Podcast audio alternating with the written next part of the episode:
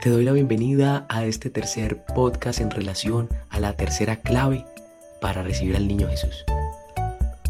Y la palabra necesidad, quiero en este momento compartirla contigo desde la etimología.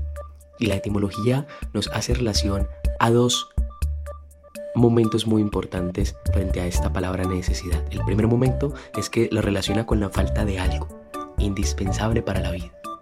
Y el segundo momento es una motivación irresistible de alguna acción frente a ese algo o a ese alguien.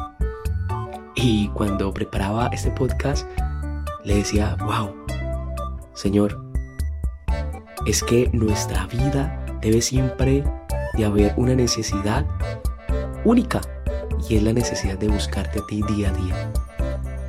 Y sí, esa es la clave para que nuestra relación con Jesús perdure en el tiempo, para que el niño Jesús no solamente nazca en nuestro corazón, sino que se quede y habite ahí con nosotros. Entonces, cuando hablamos de esa necesidad, esa, de esa falta de algo de alguien indispensable para nuestra vida, debe de ser de, hablando de esa persona, de Jesús. Y cuando hablamos de una motivación irresistible de alguna acción, estamos hablando de la oración. Por eso esta tercera clave va muy en relación a la segunda que compartimos. Recuerda también que en la medida que tú trabajes en tu dimensión espiritual, no te puedes crecer en el sentido de que no voy a necesidad, necesitar mucho más cuando vaya creciendo en conocimiento.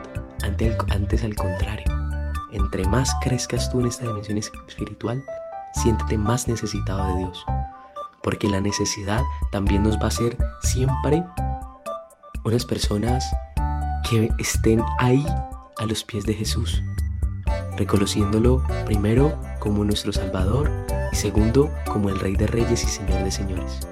Bajarnos nuestra propia corona de ese egocentrismo que en algún momento se nos, se nos monta por muchas acciones que pasan y experiencias en nuestra vida que hemos pasado y que esa corona se la entreguemos al Rey de Reyes y Señor de Señores y que Él nos corone con su amor, con su gracia y con la plenitud de vida.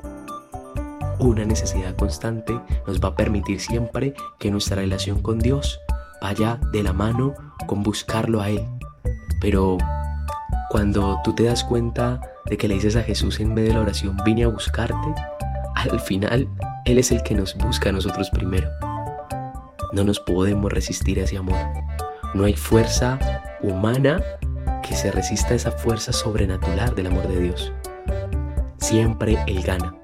Siempre nuestras fuerzas se acaban porque Él termina arrollándonos con su ternura, arrollándonos con su misericordia y diciéndonos una vez más, hijo mío, hija mía, quiero estar contigo, no por lo que tienes, no por lo que has hecho, sino por lo que eres, mi hija, mi hijo.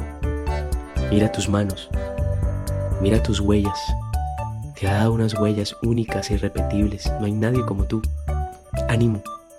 Y que el niño Jesús viva con nosotros en nuestros corazones. Que también lo podamos llevar a nuestros familiares y amigos. Cuídate mucho. Dios te bendiga.